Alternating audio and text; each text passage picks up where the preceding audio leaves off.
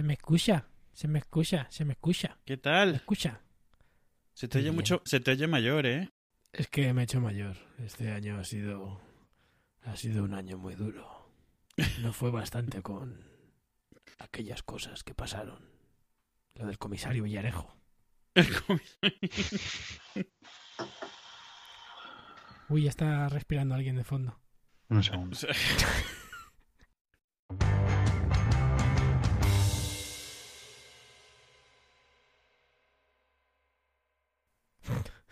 ¿Cómo estáis?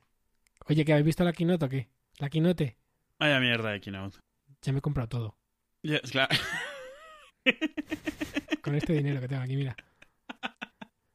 Oye, está bien, ¿no? No, ha estado muy bien, la verdad. O sea, a ver, había llegó un momento en el cual la, la lista de la compra, que la lista de deseos que tenía la gente ya era como, bueno, ya vamos a aprovechar, ya que estamos aquí esperando que sea todo. A ver, ya muchos asumíamos que del Mac Mini a lo mejor es que ya no veríamos nunca nada. Y directamente. Ya, ¿eh? Sí, sí. Y nada, lo han actualizado bien. eh, han, Pero eh, también, como con un anuncio que es una nave espacial. Sí, sí, ¿No al visto que era No, pero has visto que ha sido como en plan troleo. Primero ha empezado y parecía que era el Mac Pro ahí Sí, con. qué Y, y- sí, ha habido, ha habido varios momentos así, pero algo que me, que me llamó la atención es que se veía que estaban, o sea, est- estaba yo viendo al Tim Cook y estaba todo pulsadísimo. Se ve que normalmente le aplauden, pero en plan como le aplaudes a, va, Sí. va a hablar el, presidente de la "Eh, empresa. Vamos. Sí. Lo que ha pasado es que, o sea, normalmente en estas presentaciones, a ver, va mucho empleado de Apple. El empleado medio de Apple, eh, a nivel, los que cuando son en California, son empleados de la, de la sede. Esa gente es, pues, está viendo sus creaciones, ¿no? Siendo presentadas al Mm. público. Esa gente aplaude. También hay los periodistas forofos, ¿vale? Que van ahí con la Mm. bufanda, como si fuera la bufanda del, de la- del Celta de Vigo. Y luego están, en este caso, que ha sido, que ha sido un poco tan exagerado, porque eran empleados de la Apple Store de Brooklyn. Ah, ah. Y entonces, claro, pues esa gente mm, se- venía ya vamos, motivadísima, tío. Yo creo que les dijeron que si los aplausos llegaban a X decibelios, podría haber otro, otro evento en Brooklyn. El, A lo apla- mejor. el aplausómetro. Les, les- les regalaban un- el calcetín para el iPod. Oye, ¿de qué programa era era el aplausómetro? ¿De qué No, programa yo- era? no me acuerdo, yo lo he visto. Me acuerdo el que es como un termómetro ahí que va subiendo. Sí. Pero que había un tío detrás subiendo las manos, ¿no? Porque Claro, eso no- hombre. Eh, obviamente ha ganado este señor. Qué método, método científico. Yo creo que tendrían que ser así las, ele- las elecciones, ¿no? A la presidencia de los gobiernos. Sí. Esto, lo, de la- lo del aplausómetro es la versión antigua de, de cuando haces una encuesta en Twitter y dices opción A, Fab, opción B, retweet. Es- la que quieres que gane es el retweet y ya lo por culo. Siempre hay dos opciones, pues no caben más. Y la culpa es de Twitter. No, no, claro, sí, no es como si tu- tuvieran encuestas, ¿sabes? Es- es verdad. Que ahora que nos Es quitan, verdad. que nos quitan los likes. Han roto, han roto los likes y han decidido que hasta que la culpa es de los likes, no de que los hayan roto ellos. Eh, a ver, fueron unas horas un poco chungas lo de. Porque luego dijeron los de Twitter cuando se despertaron. Porque esto es en la, en la prensa británica y cuando se despiertan en California empiezan, ¿cómo? ¿Qué ha pasado? ¿La empresa británica? No, en la prensa británica. Ah, que la- que- que no, vale, vale, vale. Ya decía yo, digo, me he perdido algo. Chuck, sir. Y, y entonces, para cuando se despertaron en California, la tenían liada. Y dijeron que, bueno, que es- era una de las cosas que están probando. Sí, que, está, que no está decidido, que está en la mesa, pero no. Que, pero bueno. Eh, yo, por si los. Yo estoy porque experimenten, tío, porque hagan cambios. ¿Sabes? En plan, vamos a Sí. quitar los likes y a tomar por culo, a ver cómo funciona. ¿Sabes? Que hagan un poco de. O sea, que, que se mojen, tío, que prueben. Es que no hay problema, ¿no? Los pueden quitar durante dos meses, por ejemplo, Claro. y luego dicen, oye, mira, vamos a hacer, o sea, que sean abiertos en este sentido. Vamos No, a quitarlos, sí, vamos a ver cómo claro, sí, sí, sí, el, el tema es que lo digan, están experimentando y tal. Si a mí lo que me ha chocado es la idea de que no, los likes es que promueven el odio y tú como, vamos a ver. ¿Verdad? Eh, ¿Tú crees que el problema de esta plataforma son los likes? Vamos a ver. Los podrían quitar durante el ramadán, por ejemplo. O sea, durante el ramadán no, No, hay likes. ver, yo lo que, yo lo que quitaría es el, el conteo, por ejemplo. El conteo. Sí, de, de, la, de me gustas y de retweets. Es decir, que nunca sepas lo que lo popular que es un tweet. Ah, vale. O sea, que no vayas persiguiendo los números, que si algo se comparte, Claro. sea no por, por ir buscando ese número. Es decir, que sigan Sí, normal. existiendo a nivel interno, pero que no se Mm. muestren Se, se dejarían de reportar y ya está. Sí. Y, y se caería la industria de social media. Pues mira, no se pierde nada, ¿sabes? No se pierde mucho, pero Hombre, podría volver Cloud Claro. de nuevo inventándose una forma de rankear que nadie sepa de dónde se ha sacado. Como ahora ya no hay forma de mostrar que se la están inventando. Qué horror, ¿os acordáis de cuando, cuando para entrar a ciertas fiestas tenías que tener un número en cloud? Ay, por favor. Hombre, ah, pues eran el tipo de fiestas al que no quieres entrar también. Sí, también. Está- está- está- no está en la lista. Perdona, pero ¿qué cloud tienes? ¿Qué cloud? ¿Qué, qué, perdona? ¿El- ¿Qué Cloud? ¿Qué? Fuera de, la li- fuera de aquí, por favor. Despeje esto para la gente que sabe del tema. Pues no estaría mal, yo la verdad es que yo creo que sí que lo podrían quitar. Luego es un poco raro, ¿no? Cuando, cuando, cuando tienes un tweet que se vuelve viral por lo que sea y, y ves el desequilibrio entre retweets y likes y dices, pues, ¿y yo qué hago con esta información? ¿De qué me sirve? ¿Y qué, me ¿De dice me esto que, te- que tenga más likes que retweets? O al revés, más retweets que likes. ¿Qué significa esto? ¿Qué pensáis vosotros?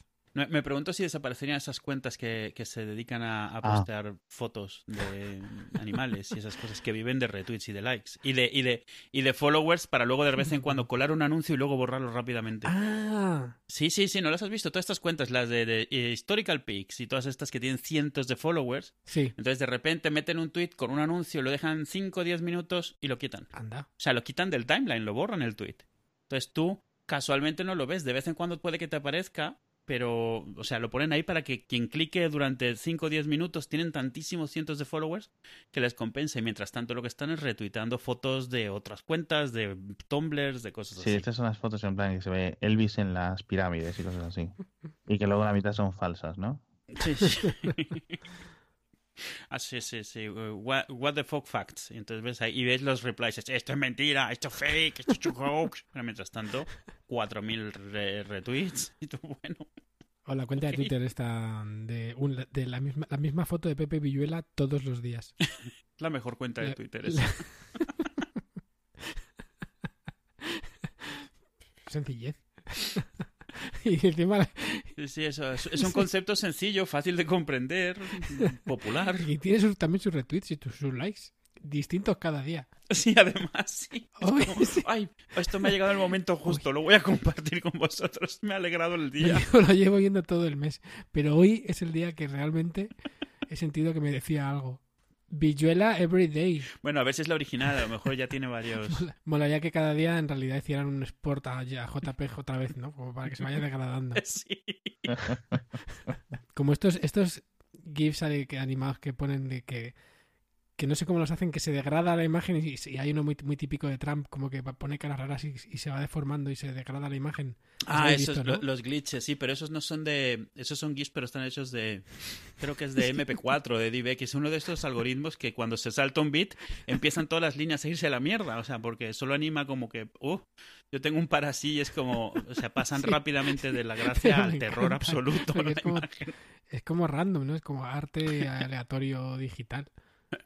Sí, sí, sí, glitchy, glitchy. Tiene, tiene 250 retweets hoy y 500 likes. Esa foto, la de hoy. Está muy bien. Sí, ayer 673 likes y 361 retweets. No sé, es como, ¿por qué? Además, además de que es una foto totalmente normal, ni siquiera es que digas, bueno, es una foto, yo qué sé, es una escena de, de Mortadelo y Filemón o algo. No, no, no. Es, es- Una foto majo. de lo más Con normal. cara de simpático. Bueno, aquí estoy. Sí, sí. Pero tiene, tiene consistencia, ¿eh? O sea, lo- las cifras de cada día son 300, 700 cada día. O sea, es como el mínimo esfuerzo, pero la mayor rentabilidad de, de- de- este contenido. O sea, el que lo ha hecho es un genio. Y nos pasa No. cuando sin queréis acabáis en la cuenta de alguien así como que sigue poca gente, que hace no postea hace 1200 días. Y es como si hubieras abierto la puerta de alguien cagando, ¿no? Y es como, uy, perdón. Y como que quieres cerrar No, no, que no quiere molestar, disculpe. A lo mejor está durmiendo, no sé. No, no, no te da ga- ganas como dejarle, dejarle un tuit ahí como, oye, ¿qué tal? ¿Estás bien? ¿Are you alright? Eh, Ay, le, le- le escuchaba el otro día al, al, al tío este de Mixio. Que iban a poner estatus de nuevo en Twitter. What? Así en plan Messenger. Sí, sí. Que era una de las cosas que estaban planteando. Y digo, también lo leí, pero no lo entendí. En plan, ¿pero qué, qué significa eso? Pero, ¿No te acuerdas cuando te ponías, en vez de away online, te ponías ahí Ah. eso, cagando, Sí, emoji, sí. emoji, no emoji, perdona, emoticono, emoticono. En Twitter. No, en, en, en MNS Messenger, que eran Ah. súper ornamentados y ponía ahí Paki y Manolo. Siempre forever, eh, no. juntos. No, peor. Te ponía trozos de letras de, de Shakira. No, te, te ponía caracteres de estos que además no puedes hacerlos en- en un PC, en un Mac. Cuesta mucho porque no tienes eh, los códigos ASCII, no lo puedes poner con el teclado. Bueno, tampoco creo que los pongan ellos con... El que está en la ñ, que es un, ya sa- ya sabes, que es como una, una, una olita. Sí. Y, se, y se ponen cuatro de esos, ¿no? Y luego un corazón, y luego una sonrisa, y luego un cubata. ¿Hay cubatas en el emoji? Bueno, pero a lo mejor había. Le, le mandas un, le, mandas un, le mandas un messenger a un amigo tuyo y le dices, oye, ¿me puedes mandar un- el dibujito ese de, de la tacita? Es que quiero ponerlo en el estatus. ¿Os dais cuenta que la gente que ponía esos estatus en aquel momento ya ha tenido hijos y todo, ¿no? O sea, es muy Sí. triste todo esto. Yo mismo, yo, yo, a ver, nunca los maqué mucho, pero sí que tenía los típicos mensajes, eso en plan. Para que tú eres de esa quinta. Claro, tío. En realidad tú eres un millennial, ¿no? De esos. Mm, ¿Millennial es desde hasta el 83 o desde el, 80, y- desde el 83? Sí. Del 80 al 2000. O sea, sí, esas dos décadas. Hay gente que los lo empieza en el 82, 85, pero vamos. Entre los 80 y los 2000 son, son millennials. Sí, yo soy millennial también, pero... ¿Cómo se llamaban esos que de- de- se habían inventado unos que eran Es como si 80? nosotros fueran naturales. Claro, es co- co- pues como lo del horóscopo, ¿no? Cuando salió el Ofiuco ese que la gente dijo, ¿cómo? Sí, sí. Dijo, voy a ignorar esto. ¿Pero qué dices? ¿La generación X? No, no, no, se inventaron otra que era Sexennials o algo así, no, no me acuerdo, era como... No, se habían inventado una cosa como muy rara. Los Y- Centennials. Uf, no, me, no me acuerdo, no, no, era, no era Sexennial, pero era una cosa como... Ahí, metieron un calzador del 80 al 80...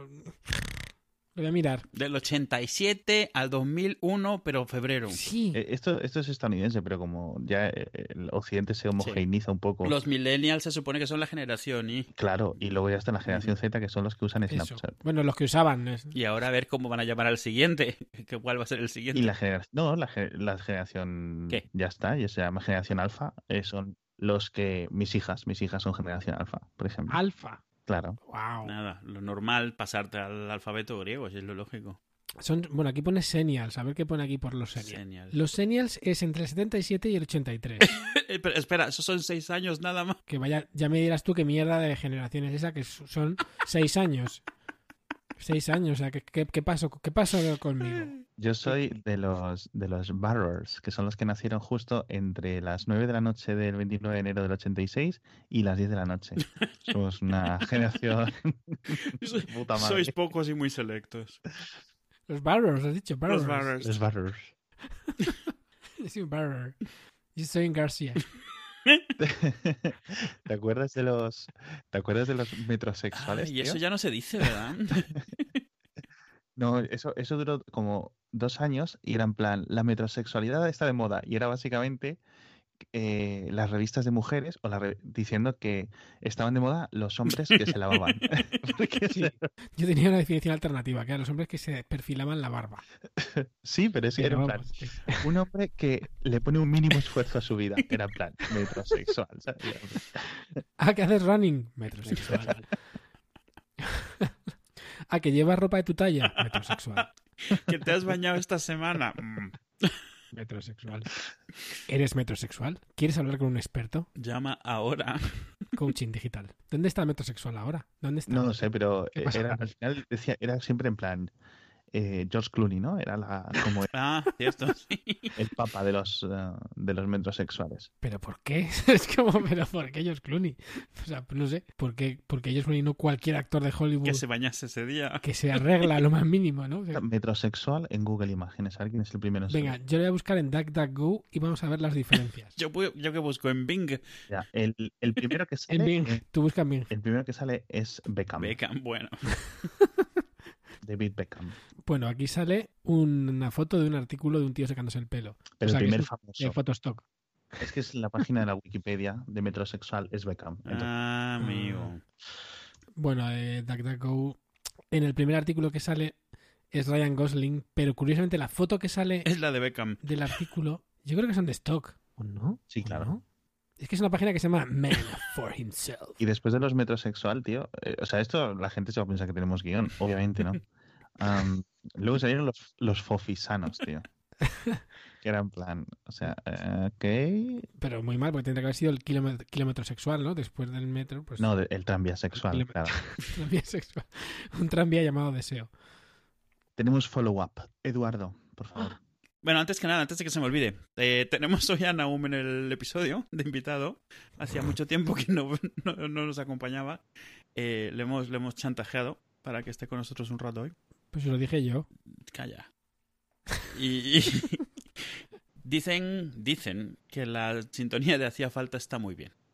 Y nos preguntan que cómo la, que cómo la hiciste, cómo se, les, cómo se te ocurrió, de dónde la sacaste. A ver, ¿de dónde vienen las ideas? Ah, Pues vienen, vienen de un lago en medio del monte, donde tú vas con dinero y lo tienes que poner en una jarra y lo quemas con un poco de ginebra durante media hora, recitando unos poemas mientras se pone el sol. Y cuando llega la noche, la inspiración ¿Pero eso son las ideas o la queimada? en Galicia. Vas a un bosque gallego y te encuentras un paisano ahí en el, en el, en el campo y resulta que es que es, es Michael Field. Y, pero que es que se ha ido de la sociedad y está, está en Galicia. Y entonces tú le das dinero y te hace una, una canción. Michael Field, ¿qué, qué, fue de él, tío? Te acaban de decir.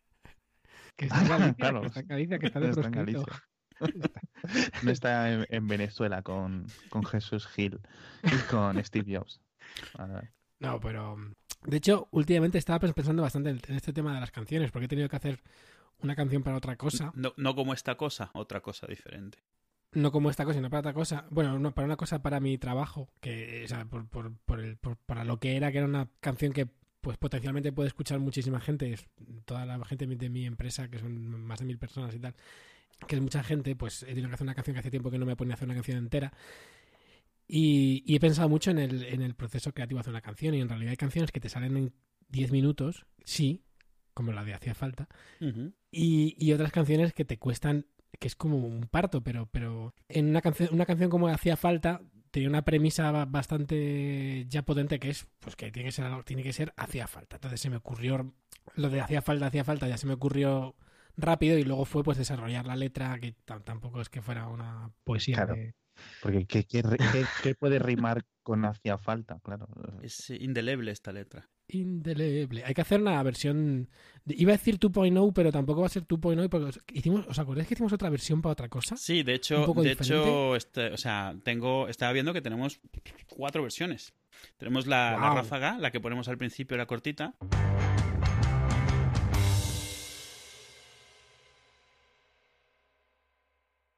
Sí. Tenemos la sintonía completa que ponemos al final, que es la que, eh, la que a la gente se le pega mucho. Mis hijos la cantan en el colegio. Porque cuando me publico un episodio lo suelo escuchar la mañana siguiente a ver qué tal ha quedado, porque el audio dentro del coche soy diferente a los cascos y tal. Claro. Entonces normalmente me dicen, adelántale, quita esto, no quiero oírte a ti. Y, y este tipo de cosas que los niños no, no se cortan mucho. Hicimos una de para los no hacía falta, que hacía tiempo que no hacemos. Es verdad.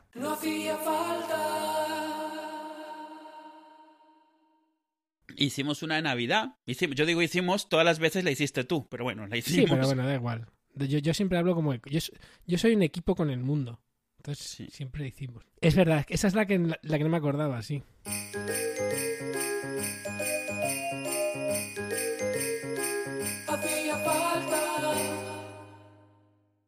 Si fue yo, te rogué durante varios días porque tenías muchas cosas que hacer y era por favor. Es como cuando tienes un amigo informático, ¿sabes? Es lo mismo. Mami, una venga, por favor, de Navidad, por favor, por favor. Y, y- y la- y- y lo gracioso es que lo usamos ese año y luego no lo hemos vuelto a usar porque justo nos dan estos parones durante Navidades y cosas así que al final no, no, no publicamos nada, si no lo usaríamos más, pero está bastante chula. Ya, no me, ya no me acuerdo, sí, es que la voy a escuchar luego porque tampoco me acuerdo. El caso es que entonces tendremos que hacer a lo mejor la versión... Halloween. Yo diría que es la 3, yo diría que es la 3. 3. Sí, sí, y, la, sí. y la de Ráfaga no la cuento. Ni, y la de No hace falta tampoco, porque esa es un spin-off. Sí, es un spin-off y además es una rafaguita también. Claro. Eh, y nada, eso, pues que hay canciones que se hacen muy rápido, aunque luego siempre hacer una canción, grabarla, pues siempre suele tomar bastantes horas al final, entre unas cosas y otras, en que te pones, que haces las líneas y tal.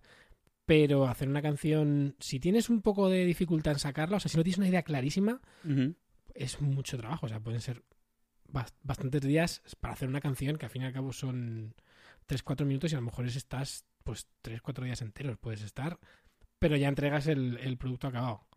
Y es una cosa que, que hablo con, con gente de, de, de mi sector ahora, ahora, que es el diseño, que dijo, jolín, digo, mover píxeles me parece mucho más cómodo y más asequible que hacer música. Y es como, jolín, que, que antes para hacer una canción... Claro, porque a lo mejor puedes ir corrigiendo más, no tienes esa obligación de ritmo y de métrica y de, Eso es. y y de tener que tenerlo todo que, pensado desde el mm, principio. Pero yo creo que iterar es más fácil en, en diseño, o sea, en gráfico. Es, muy- es fácil también, sí, sí. Por eso digo, ¿no? Que es más fácil que en música, porque en música, o sea, tú, por ejemplo, cuando estás diseñando, puedes coger un lapicero y hacer en un papel en un segundo. Para hacer eso en música, ¿qué haces? Vas, o sea, claro, tú tienes el solfeo ya interiorizado. ¿Haces notas o cómo, cómo lo...? Yo, yo no, y, y creo que no, y creo que conozco muy pocos músicos que tengan eso tan interiorizado. O sea, si no has estudiado conservatorio, que muy pocos músicos de pop, Claro. lo que sea, lo tienen, puedes tener ideas. Mira, antes estaba el clásico de llamas a tu, llamas a tu contestador automático para dejarte una idea, que era lo que la gente hacía antes. ¿no? Se iban a una cabina y, y se se llamaban al contestador y decían. Te dejas una tonadilla, ¿no? Claro, te, te dejabas la idea. Te dejabas la, la- la idea grabada y luego cuando llegabas a casa pues podías desarrollarla. Mm. Ahora la gente pues tiene por suerte notas de voz y, lo típico que vas con un cuaderno y si tienes una idea que luego te apetece desarrollar la escribes. Pero es mucho más como intenso a muchos niveles y, y para mí lo más difícil de, de hacer música en general es, es superar el, el tremendo esfuerzo que es incluso esa primera plasmada de- de ideas requiere un, es- un esfuerzo muy grande. Y si no tienes muy, muy claro que eso luego va a llegar, va a llegar a algo que mola, lo normal es que lo dejes a medias. O sea, es la historia que- de, de la vida de cualquier músico, vamos. Que, que no hay un equivalente a cuando dibujas, pues haces una bola, le haces unos palitos, a ver qué te va saliendo y a lo mejor ibas a hacer un lobo, pero acabas haciendo una ballena. Claro. O sea, no, no hay un equivalente así de algo que vayas haciendo poco a poco y que vaya tomando forma solo. Tienes que ya empezar con algo, me imagino, con un motif, con lo que sea, algo ya de lo cual partir. Yo me acuerdo que, a ver, o sea, yo, yo he tenido amigos músicos de toda la vida, pero aún así cuando una vez te pedí, no sé si recuerdas, que te pedí la sintonía pero en formato de Logic para tenerle el fichero completo para lo que hiciese falta en algún momento, que Sí. nunca lo usé. Y claro, yo, yo me sentía súper pro cuando edito los episodios, que tengo en plan cuatro pistas, en dos cachos de audio de una hora cada uno, y bueno, ahí voy cortando y tal, y, y moviendo, y de repente me mandas lo tuyo, que tenía, yo que sé, 32 pistas, 400 segmentos de audio, automatizaciones para arriba, para abajo, y digo. Esto, ¿sabes qué es? Esto es como eso, cuando, cuando, cuando le ganas en ajedrez a toda tu familia y piensas que eres un pro y algún día te vas a un torneo y a los tres minutos estás fuera y te das cuenta lo que Sí. es de verdad saber lo que se está haciendo, pues así digo, ok, respeto, Sí. nunca más Y- le pidas, y- nunca más le pidas que te haga una canción por, por la cara.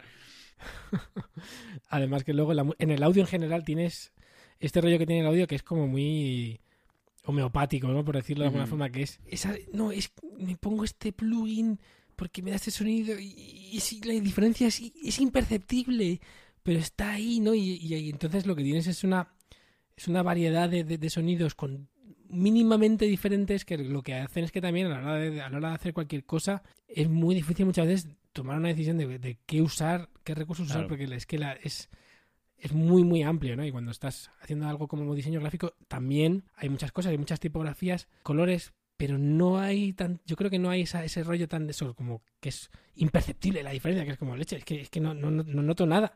Que, Sí. y no sé por qué tengo que elegir este u otro, y eso hace que estés como perdido en una amalgama de sonidos y de cosas. Al final es como que te tienes que simplificar y usar las herramientas que conoces y que sabes manejar y, y intentar en la primera fase por lo menos, en la fase en la que estás más como, como inventándote la movida, simplificar. Pero Claro. la cosa siempre se complica exponencialmente según vas avanzando en el, en el proceso de, de- de- de producción y luego al final te toca otra vez limpiar y simplificar porque inevitablemente has generado mucha, mucha morralla. En realidad el proceso creativo es muy parecido, pero por cómo es el tema del audio es como más, como que es más, como más arduo, ¿no? Más, duro. Te has equivocado en, una toma y a lo mejor tienes que grabarla entera otra vez. Y es Bueno, claro, muy- además eso, si estás grabando, olvídate, claro. sí. Y nada, y eso fue como hice la...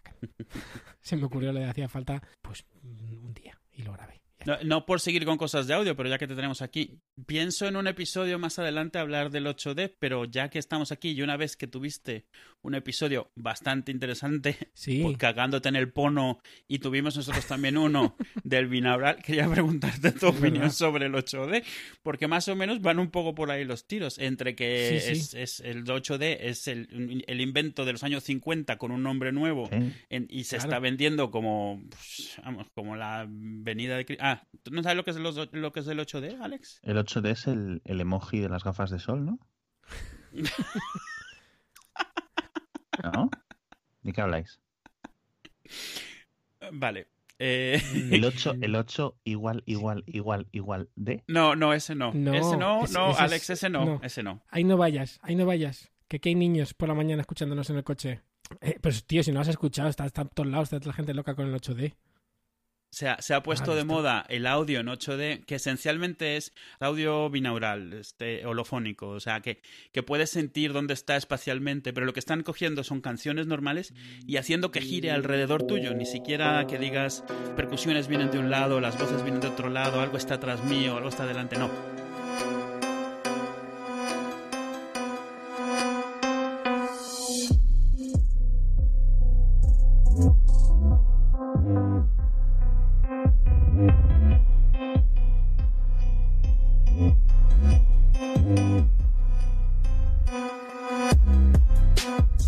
Si hubiese un altavoz dando vueltas alrededor tuyo. Prácticamente todos son iguales, claro.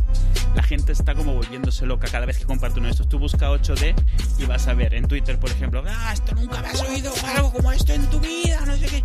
Y es literalmente canciones normales puestas, o sea, en sonido binaural. Es cierto que hay gente intentando hacer un poquito más, pero en general todos los 8D que los ves, además todos están con esta animación que va dando vueltas. Ujú. Y entonces yo tenía pendiente hablar, hablar en algún episodio en el futuro y enlazarlo con el que ya hablamos en su momento, pero me interesa aún por lo mismo que aquel episodio que tuvo sobre el pono, tratando de poner a la gente un poco, vamos a ver señores, esto está fuera de sitio y fuera de lugar, pues esto es lo mismo para mí, pero no sé, ¿tú qué opinas, Naum? Claro. claro. Pues es que es una, es, eh, se ha puesto de moda, pero es que no significa nada. O sea, en realidad es audio 3D. Y, y hay una cosa que es lo que yo creo que confunde un poco cuando hablamos de, de audio 3D. Y es que hoy en día tú puedes hacer audio 3D pues en Logic o con un plugin, ¿no? Entonces, en realidad cuando dices binaural, sonido binaural o sonido... Que, que en realidad yo creo que se, se está llamando binaural más que 3D incluso. Pero también puedes eh, decir sonido ambisónico, que es un poco diferente. Sea, el binaural es el que se pone en la cabeza, ¿no? Con los dos eh, Sí. micrófonos en las orejas. Mm. Y el ambisónico se usa con una especie de... mm, como con muchos micrófonos en un racimo, ¿no? Sí. Y ¿Qué? el, soni- el, el sonido ambi- ambisónico se llama. Que es otro tipo, es otra forma de grabar Ese sonido no es 3D. el, ese no es un medallista de waterpolo yugoslavo. Seguro, porque. Total. que, que nada, que, que, que al final es lo que te digo, que, que hay esas dos formas que yo conozco de grabar sonido 3D, creo que no hay muchas más, de hecho. Y al final el resultado es parecido, pero Claro. son las formas de grabarlo. Al final el sonido cuando ya está en digital es sonido 3D, es un poco irrelevante como lo has grabado. Y el Claro, sonido claro. 8D, el sonido 8D es que no tienes ni que haberlo grabado con ninguna de las dos de las dos técnicas. De hecho, No, no, el con, que le apliques efectos de funciones de transferencia, lo que viene en el Logic, en el Logic, si mal no recuerdo, hasta viene una cosa en la que le vas diciendo, este viene de atrás por la derecha Eso es. y este de Sí, sí, adelante sí, a la sí. izquierda, pero está más lejos y eso. Hay, y hay, y hay un plugin gratuito incluso. O sea, si. Eh. eh, el otro día hablaba, de- hablaba precisamente por Twitter con Jaime Altozano, que sacó un vídeo de- hablando del, de cómo hacer audio 8D y. y bueno, ah, este pues- le conozco. Este es un chico que se ha hecho un youtuber súper famoso, súper rápido. Sí, sí, sí. Es muy majete y además. ¿Cómo no- se llama? Se le ocurra mucho. Jaime Altozano. Me la agarras con la mano. Mira que yo nunca caigo en estas cosas, pero. Me has pillado, me has pillado flojo. Pero, pero te has dado cuenta que te ha distraído al principio preguntándote en serio y tal, para que bajas la guardia y luego... Claro, claro, como, como, como si realmente no le conociera. Que, lo, que luego te imaginas, no, luego no, es, es el novio de la prima de Alex, ¿sabes? Pero tan solo para hacerme caer en su trampa. Luego me lamo las manos, que eres un guarro. Mm. Pues hablaba con él, claro, y, o sea, cualquiera que se baje el Reaper este, que es un editor de audio gratuito, Ujú. Eh, es un- bueno, pues no es, obviamente no, es- no es tan potente como puede ser Pro Tools o Logic, pero está súper bien el Reaper y te puedes bajar un plugin de Sennheiser, que no me acuerdo cómo se llama, pero lo tengo por ahí. Sí, Y- de Sennheiser a mí me gustó la segunda más. La... Sí. Es que, es el, el- el cliffhanger final se llama Ambeo. Mira, el plugin se llama Ambeo Orbit. Y este plugin gratuito te, te permite ya hacer lo que hacen estos vídeos. O sea, es ni más ni menos lo que dice Eduardo, que es ¿de dónde viene el sonido? Delante, detrás, de arriba, de abajo. Claro. Ya está. Para el centro y para adentro. Mm. Arriba, abajo, al centro y para dentro. Yo, yo es lo que me voy a dedicar a, a aportar durante hoy. O sea, no- Sí, ya. Venga. voy a ser como el, el, el, el, el, el, el, el- el afroamericano que tiene cada, cada comedia en, en- por la noche en Estados Unidos, que tiene al lado un token ahí en plan en la orquesta. Bueno, pues ese soy yo. Pues Pero- está. pero- es, pero sí. es que eh, tuve. El otro día compartí un 8D y decía, o sea, decía un poco esto, esto como esto está todo inventado, me asombra, me parece bien que a mí me parece bien que el audio 3D se popularice, siempre me ha parecido una pena que no sea más conocido. También es cierto que no hay tanto donde usarlo. Como que cada 2x3 se crea, se reinventa de nuevo y luego vuelve a desaparecer, porque es algo que es muy llamativo, pero luego no encuentras en dónde usarlo. Pero ahora se está volviendo popular, sobre todo por la realidad virtual, que es algo en lo que se puede utilizar Eso es. mucho. Y Sí. la gente le cuesta comprender que siendo algo que se usa en la realidad virtual se haya inventado en los años 50. O sea, es como incompatible. No, no, esto es nuevo, no es lo mismo. El otro día discutía con uno y me dice, no, no, pero es que es diferente porque ahora se están utilizando funciones de transferencia. Le digo, sí, eso es lo que se inventó en el 57. No, o sea, que encontraste a un, a- encontraste un, un eduo. Un por ya sabía yo. Claro. A tu. Y lo de las funciones de transferencia, o sea, me lo contaba es como si fuese es el súper avanzado matemática y eso. No, las funciones de transferencia es un tío que literalmente grabó un montón de sonidos desde diferentes distancias y entonces puso, si quieres que este ruido suene como si estuviese dos metros a la derecha, entonces le pones esta función. Y esta, o sea, estos valores. Y estos valores lo que dicen es, el de la derecha llega tantos milisegundos más tarde y se oye de esta manera. Es como un filtro para el lado izquierdo y el derecho para simular el efecto que tendría que viniese de ahí. Es es súper sencillo, pero súper efectivo, porque está simulando lo que tu cabeza hace de forma natural. Y a mí me parece, me encanta que sea tan sencillo, y eso, no, no, tenía que ser algo súper moderno y avanzado, recién inventado, las patentes y tal, es como, no, a ver, o sea, que está bien que te guste, no pasa nada que sea viejo, te puede gustar y que sea viejo, no pasa nada. Además Em, que el- el sí, o sea, audio- ok, mm, Aquí una defensa de la gerontofilia de repente. ¿eh? Gerontofilia. Ahora, claro, ahora me voy a la cama con esta, con esta imagen en la cabeza. Eh, sí, tenemos un patrocinador, además. ¡Hombre! Menos, menos mal que lo, que has comentado. Un ba- que, que, que, que- que se estará arrepintiendo ahora mismo. ¿Cuál es nuestro ¿Y quién es? Bueno, el patrocinador de esta semana es los de Chicles Book, como la semana pasada. Y entonces, eh, como está aquí el amigo Naum, que es músico, eso significa que es pobre, pero es listo, eh, le voy a decir los ingredientes de algunos de los chicles que están en bugum.com, que los podéis comprar, que están muy bien. Y tú tienes que adivinar para qué sirve. O sea, yo simplemente te digo la lista de ingredientes y tú tienes que decir, Venga. pues este es tal, ¿vale? O este tiene tal efecto, ¿vale? Venga, va. tiene eh, este chicle book tiene betacaroteno, licopeno, vitamina C, vitamina E, vitamina D3, edulcorato, etcétera, etcétera, etcétera. ¿Qué crees que hace este chicle? Para el resfriado. No. Ese es. Eh, Venga, una segunda oportunidad. mm, cítrico. Para refrescar la boca. No. Pero sin ser mentolado. Venga, No. ¿qué? Es el chicle bronceador. Este básicamente es lo que hace que las, eh, la piel se recupere mejor, ¿no? Y coja el, el tono dorado. Bueno, bueno, pero no iba muy descaminado. O sea, no. Sí, no, resfriado y, ponerte sabor, moreno me- es lo mismo, sí. Claro, sí. claro, claro. Yo cuando estornudo mm, cambio de color también. Eh, siguiente chicle. Venga. Este, este es fácil. Tiene melatonina, tiene valeriana, tiene Mm. triptófano y tiene melisa.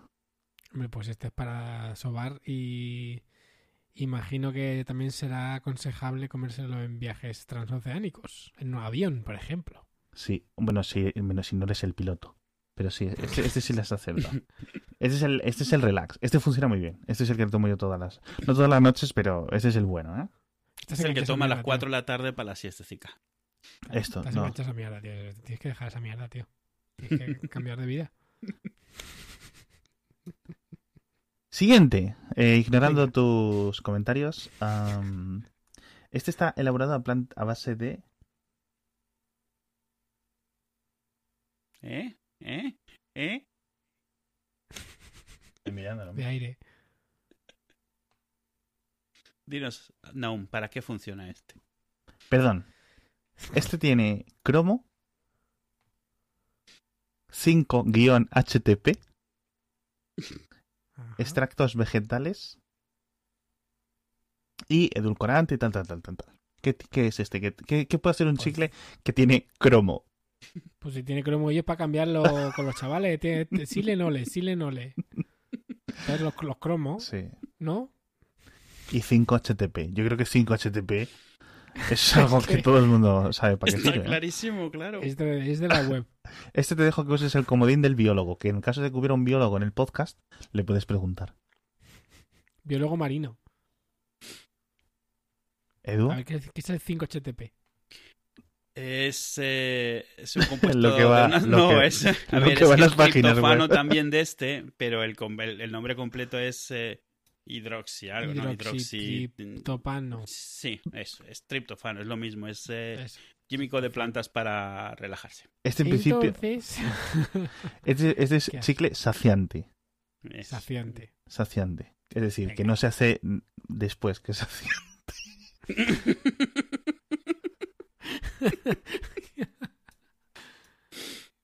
te Y por último, a ver si acertáis alguno. Y por último, a ver si, a ver si acertáis por lo menos dos de cinco, ¿vale? Este tiene Muira Puama, Damiana, Sí. Maca Andina, No, no se los está inventando, existen, ¿eh? Maca Andina, repito, porque. Sí. Y Tribulus terrestris. Maca andina. Maca Andina, Muira Puama, Damiana y Tribulus terrestris. Para el vértigo, venga. Así, me tiro a lo loco. O sea, no es eso. Pero digo decir para el vértigo. ¿Por qué? Porque los Andes son, son unas montañas muy altas. Y terrestres, pues para. Ya, pero también tiene, pero también tiene, también tiene Damiana. Esa es una, la, la, la Damiana, la del pueblo. Esa es tu- La hija, de- la hija del Damián, la llaman la Damiana, que estaba liada con el, con el panadero, pero que, que le gustaban varios, ¿me entiendes? Mm. Venga, cuéntame lo que es. Este es eh, un. Quiero decir la palabra afrodisíaco. Pero no me dejan. ¿Ves cómo no iba mal encaminado? Que la Damiana, que la Damiana es muy fresca, Pero este no lo he probado. Eso tengo que decir que no lo he probado. porque no te hace falta, tienes que, tienes que especificar por qué. Tienes que decir, yo soy completamente potente en mi día a día. No es porque. A lo mejor es porque te da. eh, Qué bien te, qué bien te vendes. Bueno, en fin. Eh, do- uno de cinco, Naum. Gracias. Muy bien. Bueno, eh, no vas a volver al próximo programa. De todas formas, la gente, los oyentes, podéis entrar en bogum.com y utilizáis el código PLADUR. y si hacéis un- una compra de más de 15 euros, os hacen el envío gratuito. De verdad. O sea, hemos recomendado los chicles eh, en múltiples ocasiones, tanto aquí como en otros podcasts. El de relax y el de estimulantes, los que ponen energy, los que tienen cafeína, que no se lo he dicho aún porque era muy obvio. Funcionan muy, muy, muy, muy bien. Yo tengo un montón y siempre los estoy probando. Es decir, no, no, no, perdón, siempre los estoy dando a la gente. Cuando viene gente a mi casa, etcétera, digo, toma, toma, soy como muy evangelizador de, de- los chicles. Pero de verdad, funcionan muy, muy bien. Echarles un, vistazo y probarlos que, que no os vais a arrepentir. Y ya digo, utilizáis el código PLADUR y os hacen el envío gratuito. Te- Y además os dan un regalito. Te das cuenta de que nos estás diciendo que llega, llega la gente a tu casa y lo primero que les das son pastillas. No, no, chicles. Bueno, ellos no lo saben todavía. Sí, esto, a ver, esto ha sido, esto es lo mismo. O sea, ¿Cómo? no has- sí, hablamos. Hubo un episodio en el que hablamos de que, que, te- que- que te crujan los huesos se siente rico, se siente a gusto, igual que te los crujes tú. Y entonces, no sé, obviamos que eh, no es necesario aclarar que sabemos que la quiro- los quiroprácticos no es una medicina real, es una pseudociencia No, no, Bueno. yo, yo te lo pregunté directamente. Es en plan, oye, ¿esto tiene sentido o es una castaña? Porque un fisioterapeuta sí tiene. Sí, no, y te dije que no, que científicamente no, pero bueno, se siente rico. El éxito de, igual que de mucho masajista que no está certificado, incluyendo... mm, ¿eh? Está- Dilo, dilo, dilo, dilo. No, es que entre los masajistas no titulados y que lleva media hora diciendo se siente rico, eh, ok. Se siente rico como a papi. Vamos, que, que, que, va la gente porque le gusta, porque se, le, mola, ya está. O sea, no es. No hacía falta, claro. O sea, si tú lo preguntaste, dijimos que no, y luego seguimos por qué era, porque estamos hablando de crujirte los dedos, estamos hablando de que vas a un sitio, a un huesero en México que va a, que, a tronarte de arriba abajo, pues oye, está claro que no es medicina, no se le está dando ningún tipo de credibilidad. Pero entonces, ¿por qué te sientes mejor? ¿Por qué la gente dice que se siente mejor cuando sale de un quiropráctico? No es en plan, oye, si- me siento mejor. No, es que van a un quiropráctico, le crujen los huesos, el, el cuello y dicen, mira, antes no podía mover el cuello, tenía una tortícolis y ahora es algo perfecto. Sí, pero tú mismo lo comentaste ese día. Dos horas después, otra vez estás igual. Claro. Pero entonces, ¿qué es lo que cambia? Nada, es como cuando te estiras y durante un rato estás flexible y luego después de un rato vuelves a ser el mismo vejestorio que no se puede mover. Claro. Pero lo mismo. básicamente es que te ha, te ha tocado un hombre. Pero yo creo, yo creo que ya, ya fuera de coñas, yo creo que que alguien te, te- te- te manipule Claro. físicamente, aunque no sirva para nada, yo creo que ya tú te dices, ya estoy mejor, estoy mejor. Luego no, pero de momento estoy mejor. Te ha tocado un hombre. Sí, sí, sí, sí. si alguna vez te ha pasado lo típico que de repente alguien llega y te hace como una especie de masaje dos segundos, lo puede hacer fatal, pero en el momento es como, ah, mira qué bien, Mm. sobeteo. ¿Sabes? O sea, es, es rico, nos gusta que nos toquen. Nos gusta tocarnos. Claro. claro. ¿Sabes? Tienes que pagar, y, pero es en un ámbito que no es tan cuestionable como en otros, y bueno, sales a gustito. Pero ¿y ¿qué pasa con los fisioterapeutas? O sea, la fisio- fisioterapia en sí sí que se considera una carrera de ciencias normal, ¿no? Pero todos los fisioterapeutas tienden a acercarse a disciplinas que no son tan pero científicas como la sí. osteopatía. Pero ¿sabes la qué pasa? la- Porque paga. Reiki. Esto es como los farmacéuticos vendiendo homeopatía, que hoy han anunciado que se prohíbe un montón de cosas, pero la realidad es que tú al final estás Sí, ahí, es pues tienes que pagar el alquiler. Y si tú piensas que algo que estás haciendo no hace daño, a lo mejor dices, bueno, si me pagan, pues si no lo hago yo, se lo va a hacer otro. Y no le hace daño, pues voy y se lo pongo. Esto es como las, las cintas estas de colores que se ponen la gente en los en las pantorrillas Sí. y en las piernas. Eso, Eso no sirve para absolutamente nada. O sea, a ti te cuentan toda la historia de, no, no, es que estira el músculo y te da. No funciona así. O sea, los músculos no funcionan así. Hay una cosa que se llama vendaje de compresión, hay un montón de cosas ciertas, pero tú no te puedes pegar una, una, una- un esparadrapo eh, estirándote la piel y pensar que te está tensando los músculos. No funciona así. Claro. Pero entonces, ¿por qué se lo ponen deportistas de élite? Que se supone que tienen gente aconsejándoles. que Porque sí los deportistas de élite no son inmunes al, al, al- al cuento. Al final de cuentas, se vuelve Pero tienen gente a la que pagan para que sepa, ¿no? Sí, y a ver, esto es ese tipo de cosas que cuando las comentas te dicen, ah, esto es imposible. No, o sea, se- no hay ninguna duda al respecto de que esas cintas de colores no te hacen absolutamente nada, especialmente cuando es una cinta pegada y ya está, sin más, sin ningún tipo de trenzado ni tejido. Si no le da la vuelta entera al músculo y lo aprieta, es imposible que le haga nada, porque lo único que está es Claro. estirando la piel y la piel va libre por encima del músculo, ni siquiera mueve al músculo. Pero es algo que es muy visible, es algo que es fácil que te vendan la, la idea de que te puede hacer bien y además es algo por lo cual sueles estar patrocinado, por lo menos algunos de ellos. Luego Sí. el resto se vuelve una moda, se vuelve Ah. algo de imagen. O sea, Vale, esto es eso, la, eso, esa segunda ya me, ya me esto es la cinta, le llaman la cinta Kinesio, la marca es Kinesio, aunque ya hay de muchas otras, porque al final no dice la marca, así que compras una china Claro. roja y es lo mismo, o sea, lo que tienes envuelto ahí nadie lo va a ver. Y luego ves gente, eso, que ha salido a caminar 20 minutos y luego ha ido con el fisio que le ponga su cinta roja y su cinta azul. Y dices, bueno. Claro. Pero que tú veas Pero eso- que lleva las cintas, ¿sabes? Claro, porque es que pa- ahora pasa una cosa, a ver. Y es que si ahora ya la gente lleva zapatos de running sin hacer running, Mm, pues lo único que te ¿Ah, diferencia sí? de los ¿Eso que- claro, ocurre? claro. O sea, ahora mismo, de hecho, casi todas las Nike así normales, casi todas son para hacer algún deporte. O sea, casi todas, menos las que son así super casual, rollo 70s, así un poco retro, lo que sea. La gente se compra las Nike Free, las no sé qué, o las Adidas tal, y son supuestamente para correr. Entonces, a lo mejor, pues un tío que se las pone para ir a la oficina, Sí. ¿cómo, ¿cómo te diferencias el que sí hace deporte del que no? Pues te pones la cinta. Porque está gordo. Claro. Esto era, esto era como en los 80, en los 80, ver a alguien con la, con la cinta en la frente y en las muñecas, la cinta de toalla para el sudor, automáticamente piensas, nah, este, este deportista y tal. Y empezaba la gente a ponerse la cinta por eso, porque parecía que eras más sano de lo que eras. Justo antes de los Reebok, creo, si mal no recuerdo. Porque yo pregunto, ¿por qué decís Reebok? En vez de ¿Reebok? Reebok. Reebok. Mm, ¿Cómo? decir, ti- tiene una O. Reebok. Reebok, Reebok. Reebok. Reebok. La Reebok, tío, de toda la vida. La, La la Reebok de toda la vida, vamos. Si, si es E R-E-E-B-O-K, no es B-O-O-K. Vale. Reebok. Eh, en mi época eran, eran Re- Reebok y decían Reebok- Reebokcase en la basura, decían. Sí, y las, y las Niloski. Niloski. No, Niloski. Eh, ¿Pero qué marca era esa? La que no se ponen ni los gitanos. Ya, pero- Luego estaban las, las Converse. Converse se rompen.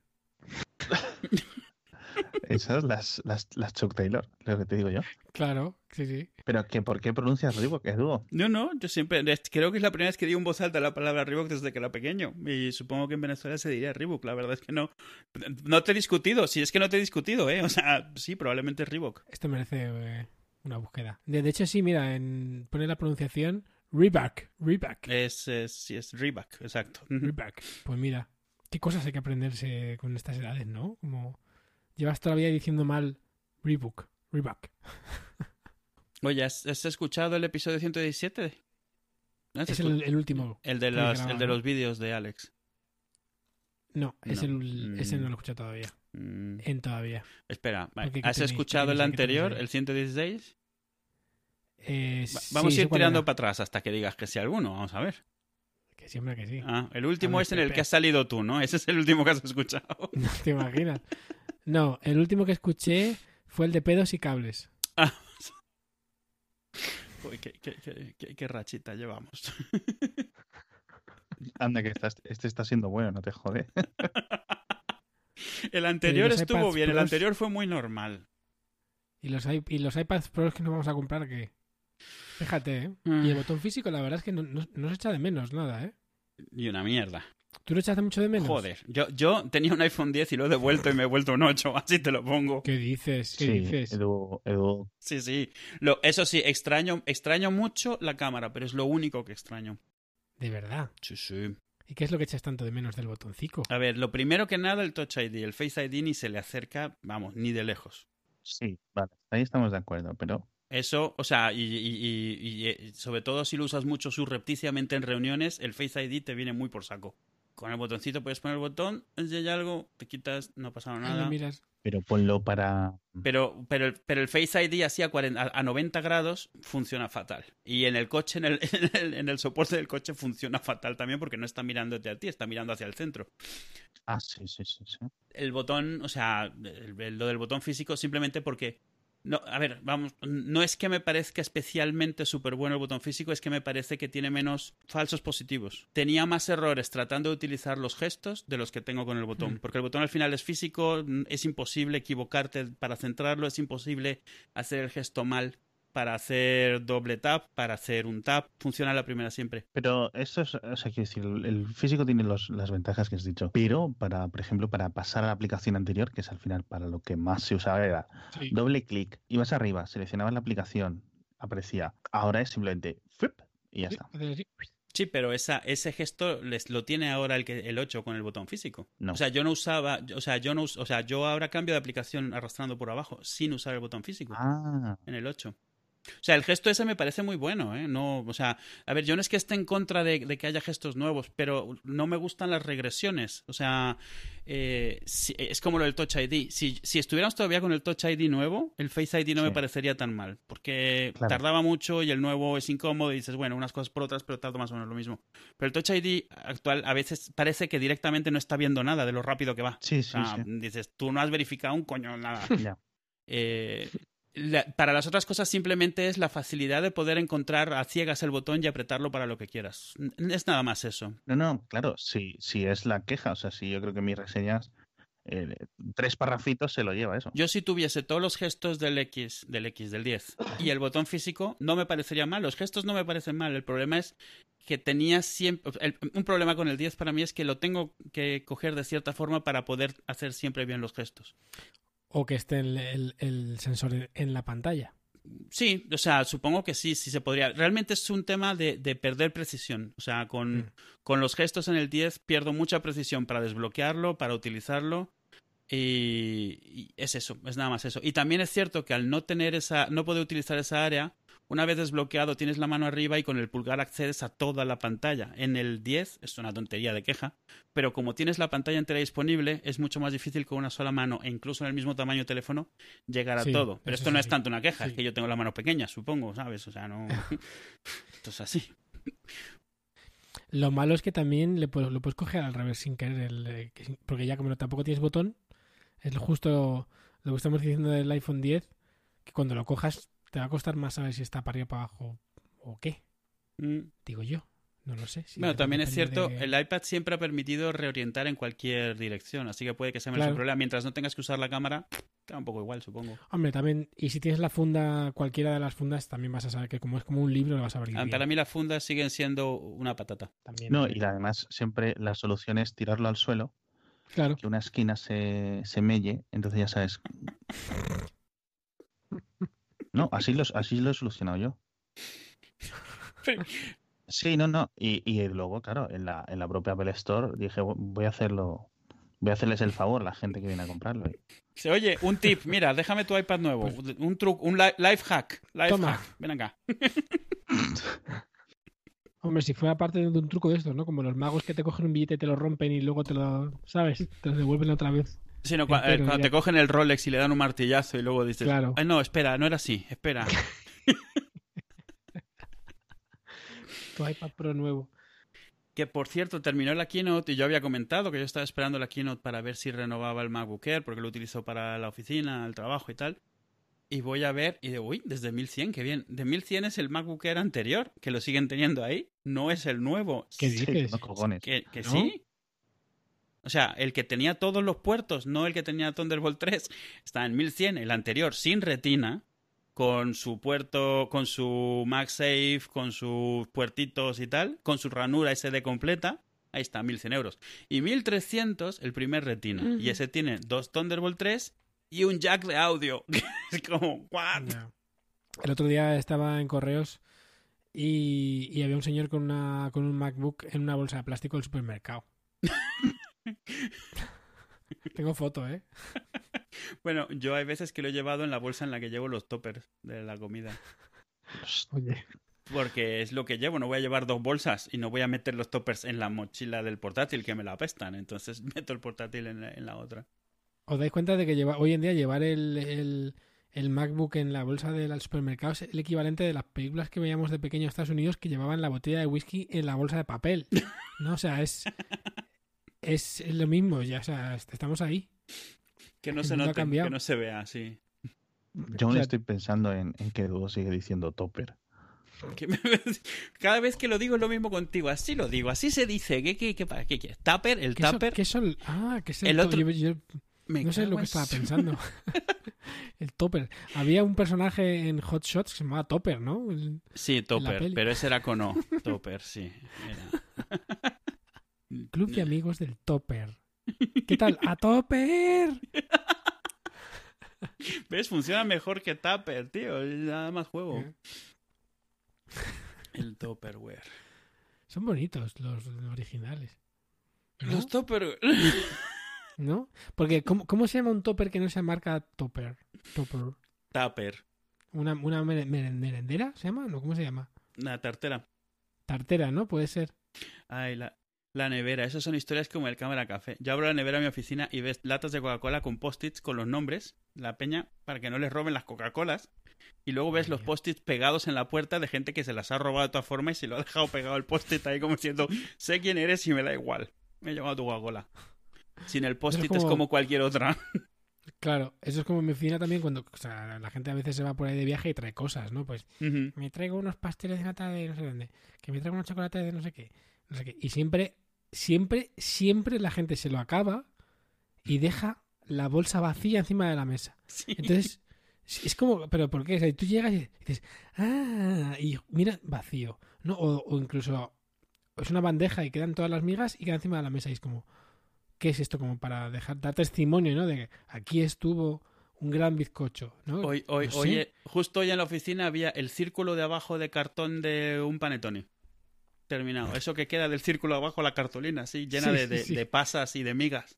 Ahí puesto. Es como, alguien ha sido el último que ha despegado el último pedazo del panetone de este círculo y lo ha dejado ahí. O sea, Sí, sí. todos, ninguno tiene perdón, pero el último en particular no tiene ningún tipo de, de, de, de- de perdón de Dios. Ahí lo ha dejado. Pero ¿por, por qué? Tranquila, ¿Por- por- con el bote, el bote a 20 centímetros. Como, bueno, venga. ¿Por qué en la, por qué en la oficina de, de pronto a la gente no le importan estas cosas? ¿Por qué? No lo sé. Que en su casa serán unos histéricos de esto muchos de ellos, pero en la oficina alguien más limpia, supongo. Sí. Pero, Jolín, igual, como que cuando, cuando tú eres de los tontos que se ha perdido eso porque estabas en una reunión o no, no te has enterado de que había esa comida, Jolín, hace pupita. Llegas y lo ves ahí, lo restos y dices, joder, me he perdido, ¿no? Pues, pues qué mal. A mí me, me fascina, no me fascina mucho en la oficina porque hay estas micro luchas en silencio que es como, es como una especie de micro ecosistema muy extraño. Por eso menciono la cámara café porque era mostrar un poco eso. O sea, hay la, la cocina de mi oficina constantemente pegan papeles en el plan. No es necesario que haya cinco botes de leche abiertos. ¿Sabes? Como ese tipo de cosas que diría tu abuelo cuando, cuando No visita tu casa. ¿Sabes? Sí. Así, o sea, ese tipo de cosas y te das cuenta, alguien muy quemado por algo que el resto de la gente, claro, por supuesto, está pasando olímpicamente. Y de otros car- carteles así muy pasivo-agresivos, ¿no? Las naranjas no van en el bote de reciclado de las latas. Y tú, vale, esto ha pasado algo y alguien ha, ha decidido irse al, al Word, hacer un documento con letra tamaño 72, imprimirlo, ir a pegarlo con el celo y por supuesto a los dos días que está, alguien va y se lo arranca pero nadie sabe quién hace estas cosas. O sea, es como guerra fría, ¿sabes? Esa es la, la cultura rancia de empresa que, que Claro, claro, claro, claro. ¿Cuánto llevas empezando una oficina, una, fi- una oficina, Alex? Mm. No sé. Eh, dos años, tres años. ¿Qué dices? Ay, Mm, lo que te pierdes, ¿eh? mm, la dinámica. Muy, genial. sí, me pierdo. Vamos, en plan. Los atascos. El sudor en el metro. Las dos cosas a la vez. O sea, atasco y luego sudor en el metro. Tienes todo lo malo, lo tienes. Hombre.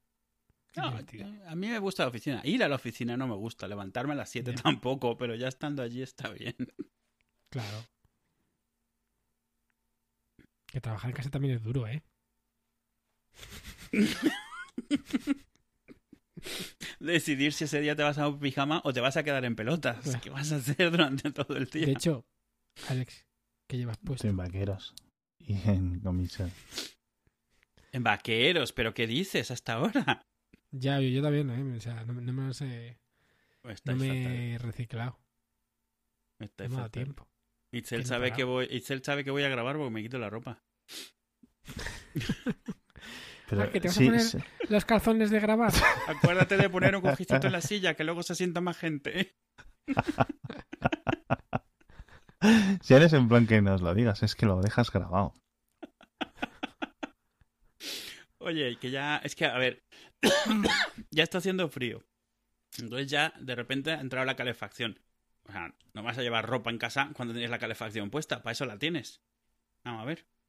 El cambio climático te agradece tu contribución, Eduardo. Yo creo que ya con eso, aunque Trump pase, lo comido por lo servido y compensa, ¿eh? No, no, si lo digo lo contrario, o sea, vamos, o sea, pone la calefacción a tope para poder estar ahí con... Va a estar en bolas. Asiento de cuero sin ropa interior.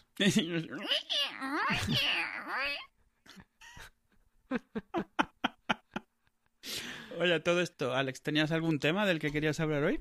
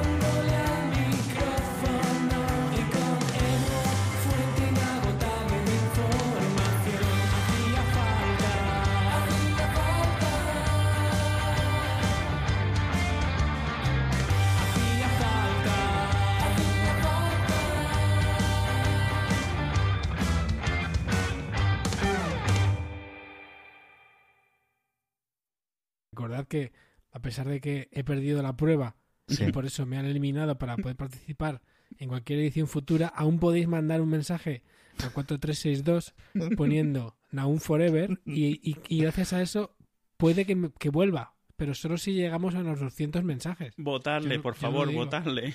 Yo lo digo.